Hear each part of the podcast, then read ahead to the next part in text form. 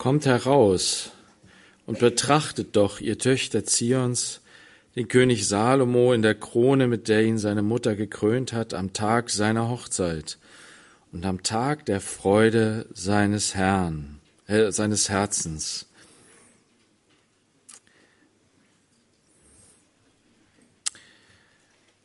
Das Lied der Lieder von Samuel, äh, Salomo in Kapitel 3, Vers 11 beschreibt die Pracht und Herrlichkeit der Hochzeit.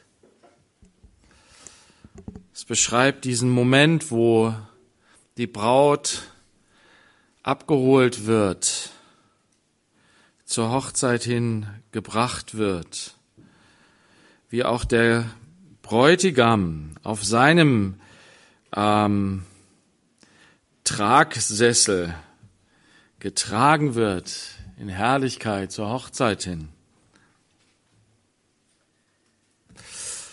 Ähm, wir haben darüber gesprochen, was es, worum es hier geht, um das Schwelgen in der Schönheit, die Hochzeit, König, Braut und, Braut und Bräutigam als König und Königin.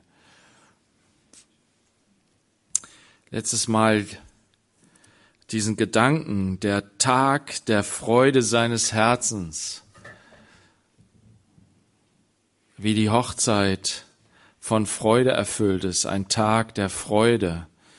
Wie es sich in Jesus erfüllt hat, als er gekommen ist, als der Bräutigam, der Freude gebracht hat, der Freudengeber, der Freudenbringer, der, obwohl er einen Weg des Leidens gegangen ist, sich doch von Herzen freuen konnte und gefreut hat, immer und immer wieder, der das Wasser in Wein verwandelt und uns mit seiner Freude erfüllt durch den Heiligen Geist.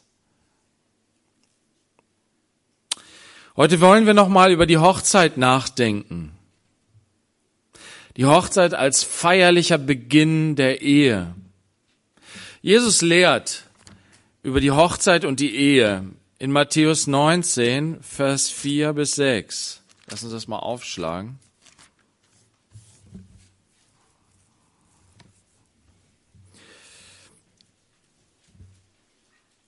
Er sagt,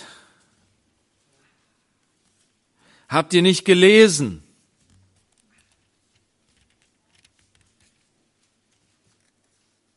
Habt ihr nicht gehört? Habt ihr nicht das wahrgenommen, was Gott sagt? Ich weiß nicht, vorhin musste ich daran denken, ähm, Inka hat erzählt davon, wie Gott in ihr in ihre Situation hineingesprochen hat. Manchmal denken wir so, ja, ich würde das auch gerne mal so erleben, dass Gott in mein Leben hineinspricht. Wisst ihr, das Problem ist oft nicht, dass Gott nicht spricht, sondern dass unsere Ohren zu sind. Dass wir nicht offen sind für das Reden Gottes. Jesus sagt, wer ein Ohr hat, der höre.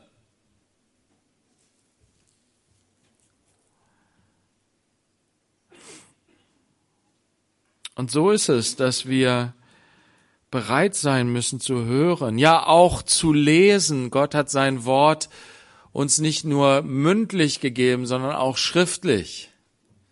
Na, wie wir das sagen, du kriegst es von mir schriftlich. Na? Er hat es uns schriftlich gegeben. Was bedeutet das? Das bedeutet, dass er sich verbindlich gemacht hat. Du kannst es immer wieder lesen, du kannst es nachprüfen. Was steht denn geschrieben? Genau das ist das, wie der Teufel arbeitet. Er verunsichert uns. Hat Gott wirklich gesagt? was antwortet Jesus darauf? Es steht geschrieben. Schlicht und einfach kann mich nicht, du kannst mich nicht durcheinander bringen, Teufel, weil ich weiß, es steht geschrieben. Ich kann es nachblättern, ich kann es aufschlagen, ich kann es lesen. Ja, manchmal höre ich vielleicht Gottes Stimme nicht. Manchmal bin ich so unempfänglich dafür. Manchmal bin ich so na, ihr kennt das vielleicht, äh, wenn, wenn man so ein taubes Gefühl im Ohr hat, ne? Das ist ja ganz furchtbar, ne? Oh, dieses, oh, dieses taube Gefühl und du hörst da nichts. Ne? Und wenn du das dann auf beiden Ohren haben würdest, meistens hat man es ja nur so auf einem Ohr, ne? Aber wenn man das so auf beiden Ohren hat, so du, du alles ist in Watte gepackt und du du hast dieses oh furchtbares Gefühl und du hörst nicht mal richtig, ne?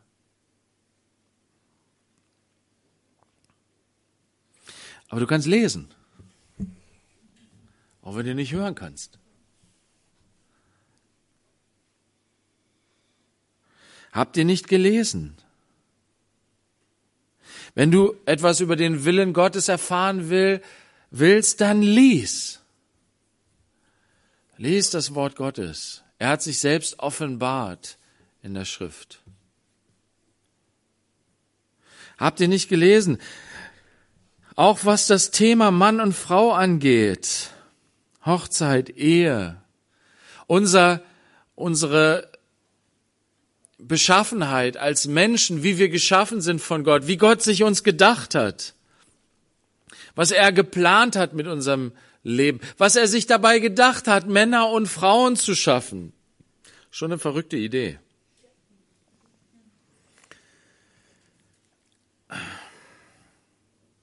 Und Jesus macht es in diesen kurzen Versen so klar, so klare Aussagen, so klar und deutlich, wie es nur geht. Brauchst dich eigentlich nur dran halten. Dann entsteht eigentlich keine große Diskussion. Habt ihr nicht gelesen, dass der, welcher sie schuf, sie von Anfang an als Mann und Frau schuf? Wir sind geschaffen. Und unser Geschaffensein bedeutet, dass wir uns nicht selbst gemacht haben. Wir haben nicht selbst bestimmt, was wir sind und wie wir sind. Du bist hineingeboren in eine bestimmte Zeit, in eine bestimmte Familie hinein. Wie gesagt, mit bestimmten körperlichen Merkmalen, mit einer bestimmten Disposition voraus festgelegt. Für manche von uns ist das harter Tobak, wo man dann darüber nachdenkt und denkt so, warum? Mein Los, wie man so schön sagt, das, was mir zugelost ist, das, was ich sozusagen empfangen habe, das ist so schwer.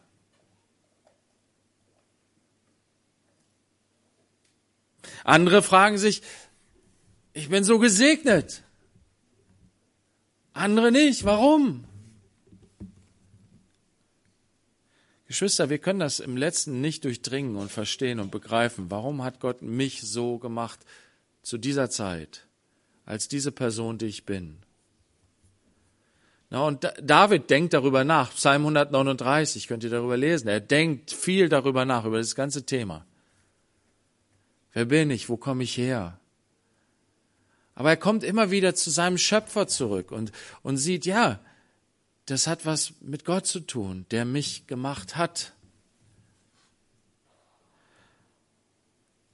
Und wisst ihr das, was, was worum es hier eigentlich geht in dieser ganzen Sache ist das Ringen in uns. Die, die Geist und Fleisch ringt miteinander. Das Fleisch ist nicht bereit, das anzuerkennen, das anzunehmen. Diese Grenzen, diese, ja, das, wie mich und wo mich Gott hineingestellt hat. Ich möchte es gern anders haben. Aber du kannst es nicht ändern. Der, Mutter, äh, der, der Vater und die Mutter, die du hast, sind dein Vater und deine Mutter. Das kannst du nicht ändern. Du kannst es nicht ändern, dass du in diese Zeit hineingeboren bist. Du kannst versuchen mit Zeitreise und so weiter, ne? aber funktioniert irgendwie nicht. Ja, du kannst eine Menge ändern, du kannst den Ort wechseln, du kannst irgendwo an einen anderen Ort ziehen aber du nimmst dich immer noch selber mit. Ja, und du kannst so intensiv daran arbeiten, deine Persönlichkeit, dein, dein, ja, bis hin in die körperlichen Merkmale dich zu verändern. Aber wisst ihr, die Erfahrung zeigt, dass das alles meistens Verschlimmbesserungen sind. weil wir längst nicht so weise sind wie Gott. Wir versuchen dran rumzupfuschen und zu machen und zu tun und kriegen es nicht gebacken, kommen nicht klar. Warum nicht? Weil wir nicht bereit sind, uns vor unserem Schöpfer zu beugen und das anzunehmen, was er uns gegeben hat. Wir sind geschaffen. Und du bist als Mann geschaffen oder als Frau geschaffen. Und ja, es gibt diese ganz seltenen Ausnahmen von Menschen, wo die körperlichen Merkmale uneindeutig sind. Und das ist ein schweres Schicksal. Und diese Menschen brauchen besonders viel Liebe, Zuwendung, Ermutigung, Segen.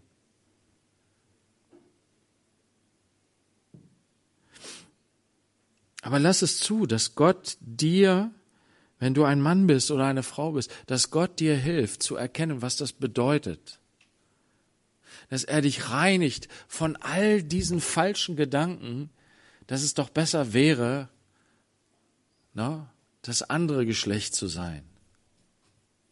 Dass das doch wirklich in Wahrheit deine Identität ist. Unsere Identität ist zuallererst und vor allen Dingen das eine, nämlich dass wir geschaffene Kinder Gottes sind. Und wenn wir da nicht hinkommen, dann können wir auch nicht alles weitere erlangen. Wenn du nicht darin geheilt bist, ein Kind Gottes sein, wirst du auch keine Heilung finden in deiner Orientierungslosigkeit, was deine Identität als Mann oder Frau angeht. Du wirst auch keine Heilung darin finden, wie lebe ich als Mann, wie lebe ich als Frau, wie, wie gehe ich mit diesem ganzen Thema Sexualität um. Wenn du nicht den ersten Schritt gemacht hast, wirst das andere wirst du nicht auf die Kette kriegen. Wirst immer auf der Suche bleiben und hier und dorthin das ausprobieren, das ausprobieren und wirst nicht zum Ende kommen. Wirst nicht an das Ziel kommen, wozu Gott dich geschaffen hat. Und das Ziel ist zuallererst, dass wir seine Kinder sind. Dass wir geschaffen von ihm als seine Kinder. Wenn du das nicht annehmen kannst, das ist deine wahre Identität. Du bist ein geliebtes Kind Gottes. Du bist gewollt. Jetzt in dieser Zeit, so wie du jetzt aussiehst. Du musst nicht schöner werden. Du musst nicht irgendwie anders werden. Nein, du bist so, wie du bist, jetzt hier und da, gewollt, geliebt und angenommen. All das, was in deinem Leben durcheinander ist, alles, was quer, verquer ist, was, was irgendwie, wo es nicht weitergeht, wo du, wo du durcheinander bist, wo du, ja, wo du auch in der Sünde gefangen bist. Jesus ist gekommen, um dich da herauszuretten, herauszuholen. Aber deine Identität, und das musst du begreifen, das musst du erkennen, das sollst du, das darfst du erkennen, weil es so befreiend ist, so segensreich ist. Du bist ein Kind Gottes, geliebt in Ewigkeit.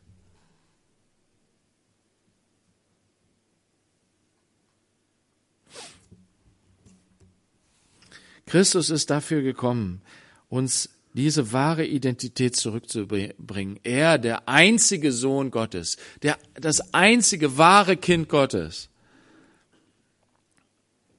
ist gekommen, um all unsere Sünde, all das, was uns von Gott trennt, hinwegzunehmen, so dass wir wieder das sein können, dass wir das werden, wozu wir bestimmt sind, nämlich seine geliebten Kinder. Und dann in zweiter Instanz, ja, auch für diese Zeit bist du ein Mann, eine Frau. Und zwar ist dein Mannsein und dein Frausein tatsächlich auch hat eine, eine gewisse Funktion. Du sollst Mann sein oder du sollst Frau sein für Christus. Und zwar in der Bezogenheit auf den anderen. Darum wird ein Mensch Vater und Mutter verlassen und seiner Frau anhängen, und es werden die zwei ein Fleisch sein, so dass sie nicht mehr zwei sind, sondern ein Fleisch. Dieses Bezogensein aufeinander, dieses Einswerden, diese Bindung in der Liebe, diese volle Hingabe aneinander, ganzheitlich, Geist, Seele und Leib, in Verbindung mit unserem Gott, mit unserem Schöpfer, was nun Gott zusammengefügt hat. In der Ehe werden Mann und Frau zusammengefügt, dass sie eins sein sollen. Und das soll nicht geschieden werden. So soll das, was Gott zusammengefügt hat, soll der Mensch nicht scheiden. Jesus lehrt ganz klar, dass die Ehe, wenn sie geschlossen ist, nicht geschieden werden soll. Ich will da jetzt nicht tiefer drauf eingehen. Wir gehen aber, ich springe hier einmal zu Vers 10. Seine Jünger sagen zu ihm, wenn die Sache des Mannes mit der Frau so steht, so ist es nicht ratsam zu heiraten. Wenn man nicht die Möglichkeit irgendwie die, den, den Notausgang, wenn es keinen Notausgang gibt, dann das ist mir zu unsicher, gerade für uns Deutsche. Ne? Wir, der Brandschutz muss immer geregelt sein, immer muss irgendwo der Notausgang sein, am besten auch zwei Notausgänge, ne? damit, falls der eine verstopft ist, der andere dann funktioniert. Ne?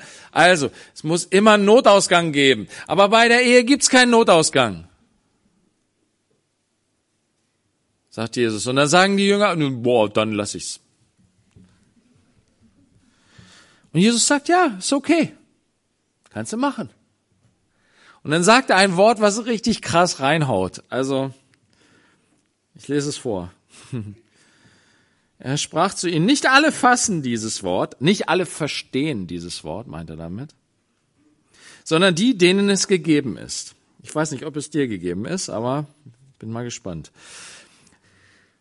Denn es gibt Verschnittene, die von Mutterleib so geboren sind, und es gibt Verschnittene, die von den Menschen verschnitten worden sind, und es gibt Verschnittene, die sich selbst verschnitten haben, um des Reiches der Himmel willen. Wer es fassen kann, der fasse es. So, jetzt müssen wir uns natürlich der, der jüdischen Kultur und auch äh, dem äh, Leben in der jüdischen Kultur uns klar machen, okay, zu der Geburt eines Kindes, eines Jungen gehörte es, dass er nach, am achten Tage beschnitten wurde. Und das heißt, dass die Vorhaut des Gliedes abgeschnitten wurde. Das war natürlich eine, eine sehr, äh, das ist schon eine, eine Operation, die nicht ganz ungefährlich ist. Und wenn da jemand arbeitet, der nicht richtig oder falsch arbeitet, einen Fehler macht, dann kann dieser Fehler schwerwiegende Folgen haben. Das waren dann die Verschnittenen, die nicht zur Ehe fähig waren. Und dann sagt er, es gibt auch welche, die von Mutterleib so geboren sind, die nicht befähigt sind zur Ehe von Mutterleib an. Es hat nichts mit Verschneiden dann zu tun. Es ist einfach nur dieser Begriff, der das bedeutet. Jesus spricht davon. Und es gibt Menschen, die sich sozusagen selbst verschneiden, die sich selbst sozusagen diese, diese Grenze setzen. Ich werde nicht heiraten. Ich lebe ehelos. Das bedeutet nicht, dass man sich selbst buchstäblich verschneidet. Bitte, denkt nicht sowas. Um des Reiches der Himmel willen. Wie Paulus sagt in 1. Korinther 7, um Gott zur Verfügung zu stehen, Tag und Nacht.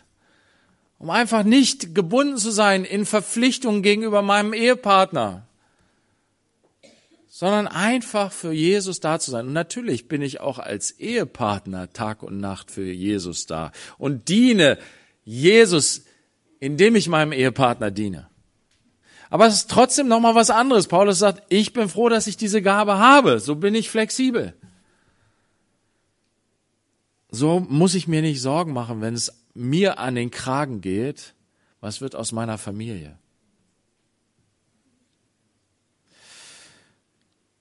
Also, Ehe ist nicht alles. Aber Ehe ist viel und wichtig. Die Hochzeit ist wichtig. Wenn die Hochzeit stattfindet, dann gibt's keinen Notausgang mehr. Das Ende einer Ehe, so sagt Paulus es auch so schön in Römer 7, ist der Tod. So sagen wir es ja auch in diesem traditionellen Eheversprechen, bis dass der Tod uns scheidet. Es gibt also eine Grenze für die Ehe.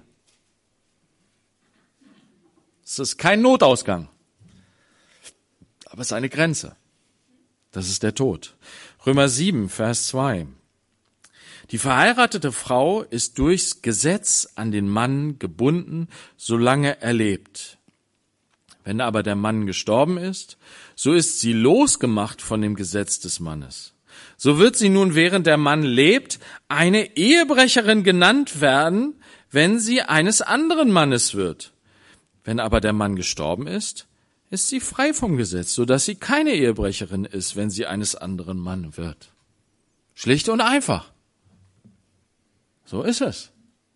Die Ehe ist nicht das für immer und ewig, was dann gerne besungen wird, sondern tatsächlich nur für diese Zeit.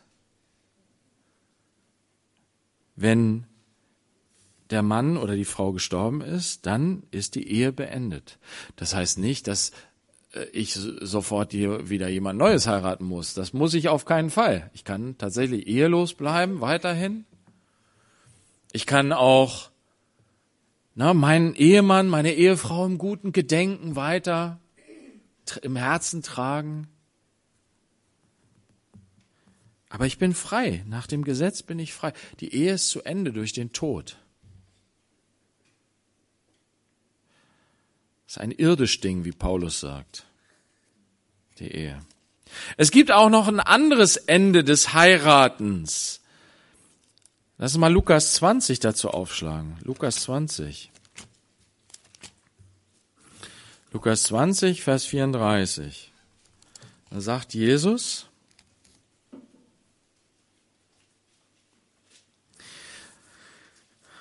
die Kinder dieser Welt heiraten und werden verheiratet. Die aber, die für würdig gehalten werden, jener Welt teilhaftig zu sein und der Auferstehung aus den Toten, heiraten nicht, noch werden sie verheiratet denn sie können auch nicht mehr sterben, denn sie sind engelgleich und sind Kinder Gottes, da sie Kinder der Auferstehung sind. Sagt Jesus hier. Sagt die Auferstehung ist das Ende vom Heiraten grundsätzlich. Da gibt's dann keine Ehe mehr. In Ewigkeit Sie sterben nicht mehr. Die Auferstehung von den Toten beendet das ganze Heiraten. Das ist eine Sache dieses Äons, wie man so sagt, oder das griechische Wort Äon, ein, eine Sache dieses Zeitalters. Es kommt irgendwann der Tag, wo das beendet ist. Dann gibt es kein Heiraten mehr. Das ordnet das ganze Thema ein bisschen ein. Es ist nicht das Ein und alles, sondern es hat einen bestimmten Rahmen, einen bestimmten Platz. Und jetzt kommt's, es ist eben von Gott als ein Symbol geschaffen, was auf etwas Höheres, etwas Größeres, auf etwas Ewiges verweist. Das ist nämlich die Hochzeit des Lammes wie wir es schon gehört und gelesen haben. Und ich möchte da jetzt heute darauf hin, in Offenbarung 19. Lass uns das mal aufschlagen. Oh Mensch, wir haben ja nicht mehr viel Zeit. Offenbarung 19. Mal gucken, ob wir das alles noch schaffen. Offenbarung 19.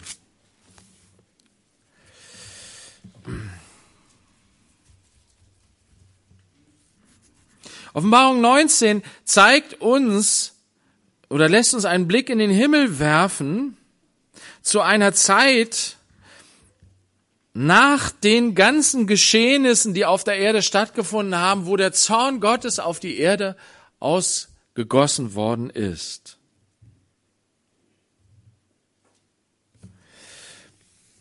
Beziehungsweise während das geschieht.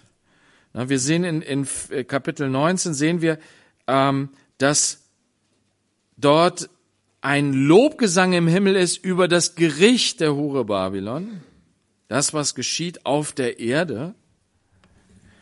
Und man sieht dann, oder es wird uns dann gezeigt, die, ähm, dieses Hochzeitsfest, es wird von der Hochzeit des Lammes gesprochen, die Hochzeit des Lammes ist gekommen.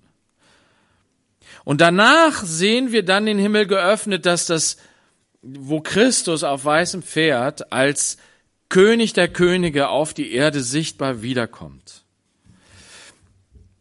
Wenn hier dann also von der Hochzeit des Lammes die Rede ist,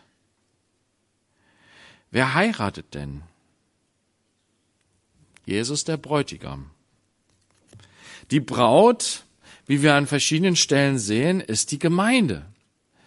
Wie ist jetzt die, dieser ganze Ablauf ähm, ich erinnere an 1. Thessalonicher äh, 5, nee, 1. Thessalonicher 4, Vers 13, wo es heißt, dass Jesus kommen wird, wo dieser Tag der Auferstehung der Toten passieren wird, und zwar seiner Gemeinde. Er wird kommen für seine Gemeinde. In den Wolken kommt er. Aber dann steht, dass die Gemeinde entrückt wird, ihm entgegen.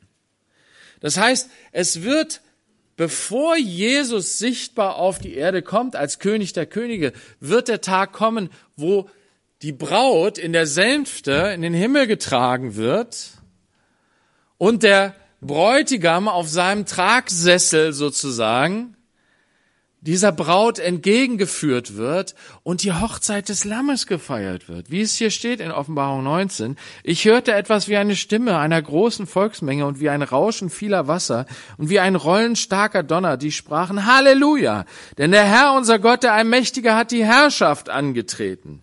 Lasst uns fröhlich sein und jubeln und ihm die Ehre geben, denn die Hochzeit des Lammes ist gekommen und seine Frau hat sich bereit gemacht.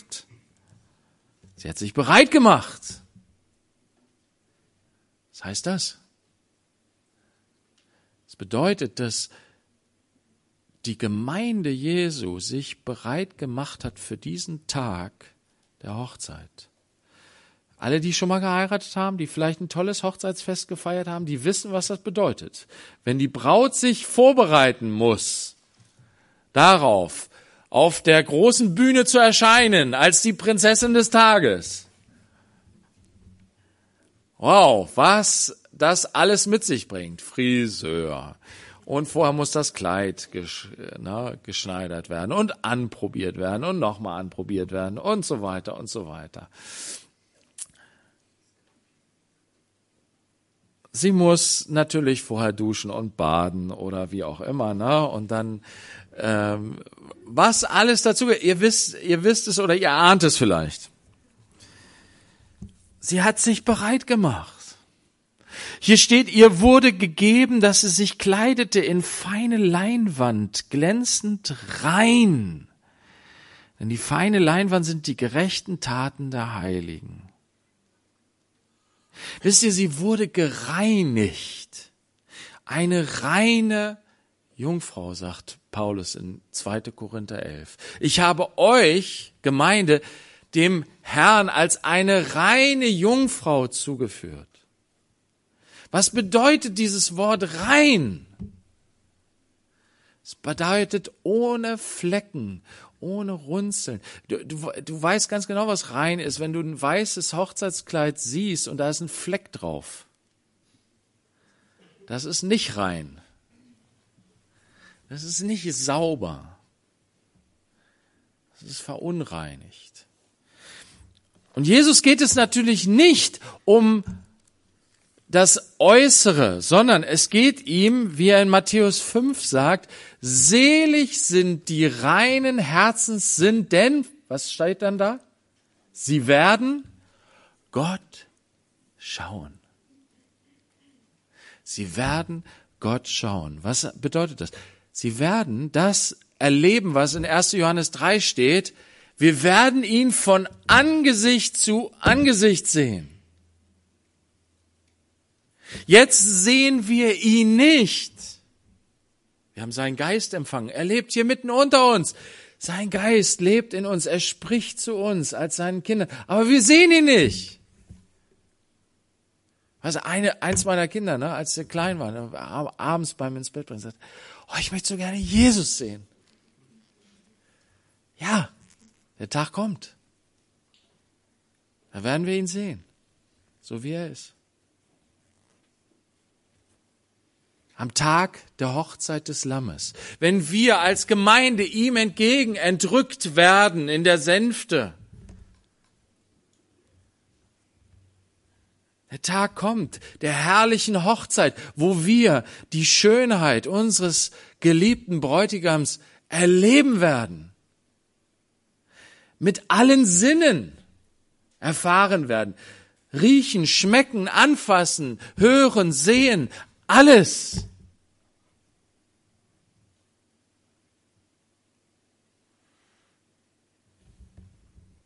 Kann ich das wirklich glauben? Kann ich das wirklich glauben?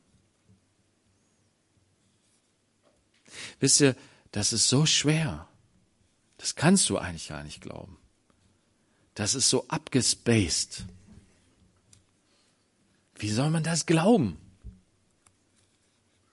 Das können wir nur glauben, Geschwister, weil Jesus von den Toten auferstanden ist und weil er von vielen Zeugen gesehen wurde und weil die es mit ihrem Leben bezeugt haben und weil dieses Zeugnis des Evangeliums in unserem Leben so eine Kraft entfaltet hat, dass wir alle auch Zeugen davon sind, dass er auferstanden ist von den Toten. Etwas, was es nicht gibt. Es gibt's nicht, dass jemand von den Toten aufersteht. Es gibt es natürlich nicht, dass dieser Auferstandene aus dem Himmel herabkommt und wir entrückt werden. Das ist doch alles. Es gibt's doch alles gar nicht. Nee, gibt's auch nicht. Hat's noch nie gegeben. Wird's aber geben. So wie es die Auferstehung von den Toten nie gab, bis es in Jesus geschehen ist. So gibt es diese Dinge nicht bis sie irgendwann geschehen werden. Wisst ihr, unser Geschichts- und, und, und Weltbild ist ähm, geprägt von einer bestimmten naturwissenschaftlichen Sicht, nämlich, dass alles so ist, wie es jetzt ist. Und du kannst im Grunde nur Aussagen über die Zukunft treffen anhand dessen, was gerade funktioniert, wie es gerade funktioniert, was erfahrbar ist, was wahrscheinlich ist. Wahrscheinlich ist das, was erfahrbar ist, was sich wiederholt, was Gültigkeit sozusagen jetzt hat. Aber diese Dinge haben noch keine Gültigkeit. Sie werden erst kommen.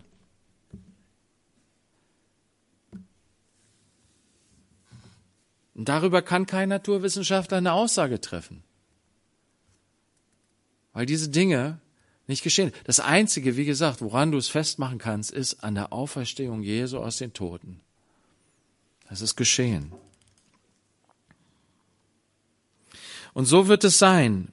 Du kannst Hoffnung haben, du kannst Hoffnung schöpfen. Es kommt dieser Tag, wo wir Jesus von Angesicht zu Angesicht sehen werden, wo wir ihm entgegen entrückt werden, wenn wir dann noch leben. Wenn wir dann schon gestorben sind, werden wir mit allen anderen Geschwistern auferstehen und werden Teil der großen Gemeinde Gottes sein. Nicht als Zombies, sondern als neue Menschen mit neuem verherrlichten Leib, so wie Christus.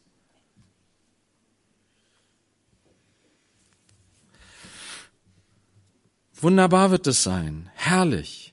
Und uns ist gegeben in reine Leinwand. Geschwister, rein ich möchte zwei Dinge uns vor Augen führen. Hier steht, sie hat sich selbst bereit gemacht und das ist etwas, was wir selber tun müssen.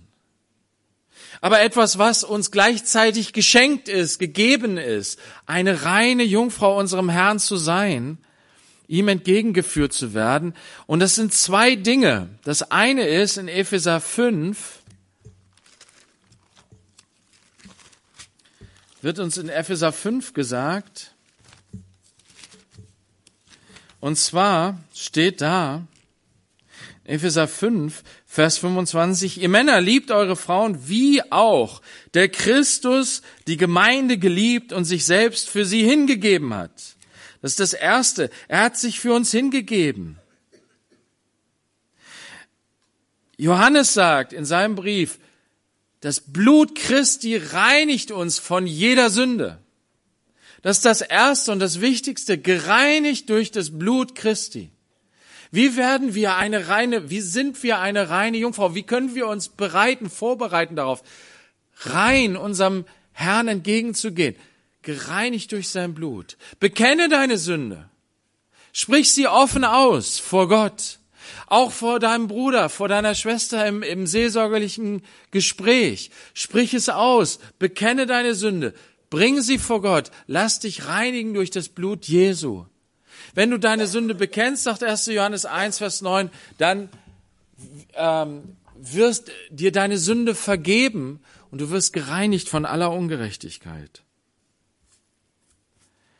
Sein Blut ist geflossen. Er hat sich hingegeben, um uns zu reinigen. Und dann steht hier in Vers 26, um sie zu heiligen, sie reinigen durch das Wasserbad im Wort, damit er die Gemeinde sich selbst verherrlicht darstellte, die nicht Flecken oder Runzeln oder etwas dergleichen hat, sondern dass sie heilig und tadellos ist. Sein Wort reinigt uns. Sein Wort ist Wasser, das unsere Seele reinigt, unser Herz reinigt. Gott möchte, dass wir ein reines Herz haben. So reinigt das Wort Gottes unser Herz, indem Gott zu uns spricht. Wir unsere Ohren dafür aufmachen, unsere Augen dafür aufmachen, das Wort lesen und es zulassen, dass es in unser Herz hineinspricht und sein Werk tut an uns. Es reinigt uns das Wort. Sein Blut reinigt uns, sein Wort reinigt uns. Und es reinigt uns. In Hebräer steht, ähm, jetzt muss ich nur das Wort finden. Ähm, oh, sorry, Leute. Da steht, dass wir durch sein Opfer gereinigt sind von Totenwerken. Wo steht es? Ah, Jesus. Hier, da. In 9, Vers 14. Wie viel mehr wird das Blut des Christus, der sich selbst durch den ewigen Geist Gottes als Opfer ohne Fehler Gott dargebracht hat, eure Gewissen reinigen von toten Werken, damit ihr dem lebendigen Gott dient. Guck mal, das ist das, die Reinigung geschieht, so dass wir befreit sind von toten Werken, von wir, wir strengen uns an, wir jagen etwas nach, wir wollen etwas tun, um etwas zu erreichen, ja vielleicht sogar religiös was zu erreichen, ein gutes Gewissen zu haben, ein guter Mensch zu sein, gut vor Gott dazustehen. All diese Werke sind tote Werke. Gereinigt durch das Blut Christi. Er ist für deine Sünden gestorben. Er hat alles bezahlt. Du bist gereinigt, du bist geheilt, du bist geliebt, du bist ein Kind Gottes, so wie du jetzt bist, gereinigt von allen toten Werken, befreit dazu, jetzt dem lebendigen Gott zu dienen. Das ist damit gemeint, wenn, wenn dann in Offenbarung 19 steht, ihr wurde gegeben, sich zu kleiden in ein weißes Hochzeitsgewand. Das sind die gerechten Taten der Heiligen. Ja, das sind die Taten, die gewirkt sind, keine Totenwerke, sondern das ist das, was gewirkt ist durch die Liebe Gottes, die ausgegossen ist in unsere Herzen durch den Heiligen Geist. Das ist etwas ganz anderes. Gott möchte uns so reinigen. Er möchte uns vorbereiten auf diesen Tag der Hochzeit. Wisst ihr, und das ist nicht die einzige Hochzeit. Es wird noch ein zweites Mal von der Hochzeit gesprochen. In Offenbarung 21. Nachdem nämlich die Hochzeit des Lammes stattgefunden hat, die Gemeinde mit Jesus auf die Erde kommt, um ein gerechtes Königreich, das Königreich Gottes auf Erden zu errichten, kommt der Tag, wo die tausend Jahre vorbei sind, wo der Satan seinen letzten Aufstand macht, wo das letzte Gericht kommt und dann in Offenbarung 21, damit möchte ich schließen. Ich sah einen neuen Himmel und eine neue Erde, denn der erste Himmel und die erste Erde waren vergangen und das Meer ist nicht mehr. Und wisst ihr, auch dieser neue Himmel, diese neue Erde fängt mit einer Hochzeit an, so wie unsere Erde mit einer Hochzeit angefangen hat. Na, am Anfang steht eine Hochzeit. Gott schafft Adam und dann schafft er Eva. Und womit fangen sie an? Mit einer Hochzeit. So fängt es auch mit dem neuen Himmel und der neuen Erde an, mit einer Hochzeit. Und ich sah die heilige Stadt, das neue Jerusalem, aus dem Himmel von Gott herabkommen, bereitet wie eine für ihren Mann geschmückte Braut. Und ich hörte eine laute Stimme vom Thron her sagen, siehe, das Zelt Gottes bei den Menschen, und er wird bei ihnen wohnen, und sie werden seine Nationen sein. Nicht mehr eine Nation, sondern seine Nationen. Und Gott selbst wird bei ihnen sein, ihr Gott. Ehemann und Ehefrau. Und er wird jede Träne von ihren Augen abwischen. Und der Tod wird nicht mehr sein, noch Trauer, noch Geschrei, noch Schmerz wird mehr sein. Denn das Erste ist vergangen.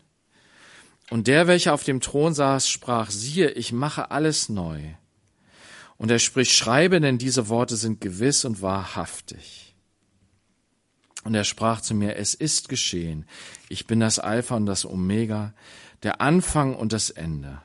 Ich will dem Dürstenden aus der Quelle des Wassers des Lebens geben umsonst. Wer überwindet, wird dies erben, und ich werde ihm Gott sein, und er wird mir Sohn sein.